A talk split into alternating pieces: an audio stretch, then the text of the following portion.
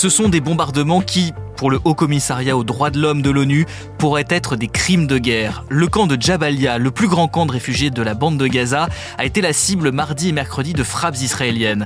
Des secouristes affirment à nos confrères de l'AFP que des familles entières ont été décimées. Mais pourquoi ce camp en particulier a-t-il été visé et comment réagit la communauté internationale? On pose la question à Ulysse Gosset, éditorialiste international sur BFM TV.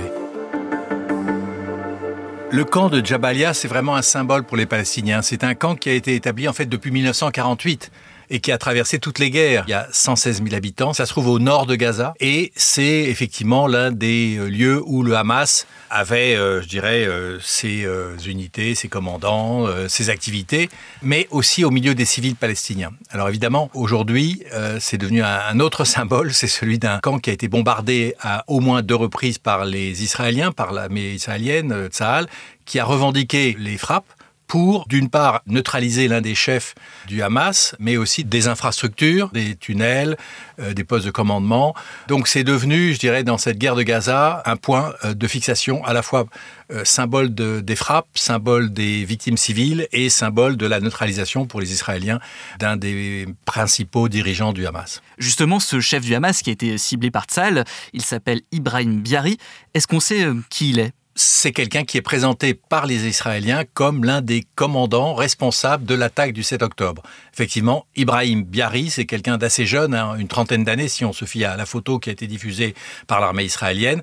Et selon euh, Tzahal, effectivement, c'est l'un des organisateurs des raids euh, qui ont fait plus de 1400 morts en Israël le 7 octobre dernier. Euh, et donc c'était l'un des principaux euh, dirigeants que Israël avait décidé euh, d'éliminer. Et donc Israël a publié sa photo et affirme que le raid avait notamment pour objectif de neutraliser ce commandant. Les dirigeants israéliens eux-mêmes, les dirigeants de l'armée, assument l'idée que pour éliminer des dirigeants, il est nécessaire de faire des frappes euh, qui peuvent avoir des conséquences, euh, comme on dit, des dommages collatéraux des civils. Vous l'avez dit, Ulysse, ces bombardements ont fait aussi des dizaines de victimes civiles. Comment est-ce que la communauté internationale réagit par rapport à ça? Alors, le nombre des victimes, évidemment, reste euh, sujet à caution des deux côtés. Mais on a vu des images où, il y a au moins 47 linceuls qui euh, montrent des corps. Donc au moins une cinquantaine de victimes. On ne sait pas qui sont les victimes. On ne sait pas s'il s'agit de militants du Hamas, de civils. On sait que selon euh, l'hôpital qui est tout proche, euh, qui est l'hôpital indonésien, et selon l'un des médecins, il y a des femmes et des enfants parmi les blessés. Et le Hamas affirme que le bilan est beaucoup plus élevé, au moins de 110 morts et plusieurs centaines de blessés. Les Israéliens n'en ont pas parlé précisément, mais c'est clairement, en tout cas, une double attaque israélienne qui a fait des dégâts considérables puisqu'on voit les immeubles éventrés. Euh, c'est devenu un champ de ruines. Et effectivement, le nombre de victimes et surtout les images de ces immeubles dévastés ont suscité une très vive réaction euh, dans tout le Moyen-Orient, en Arabie saoudite, euh, en Irak, un peu partout où il y a des, condamnations. Ça suscite une grande euh, émotion euh, aux Nations Unies, en particulier, qui n'a pas hésité à parler de Gaza comme d'un cimetière pour les enfants, ce qui est évidemment une image euh, qui est tellement forte qu'on a du mal à, la reprendre. Mais enfin, c'est ce que dit l'ONU. L'émotion déborde hein, le, Moyen-Orient, puisque par exemple aux États-Unis, Joe Biden a de nouveau demandé à ce qu'il y ait une trêve humanitaire. c'est ce qu'a redemandé la France, c'est ce que redemandent beaucoup de pays européens pour évacuer les civils.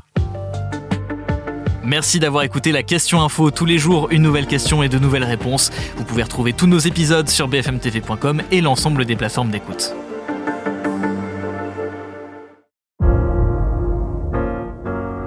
Vous avez aimé écouter la question info? Alors découvrez le titre à la une, le nouveau podcast quotidien de BFM TV.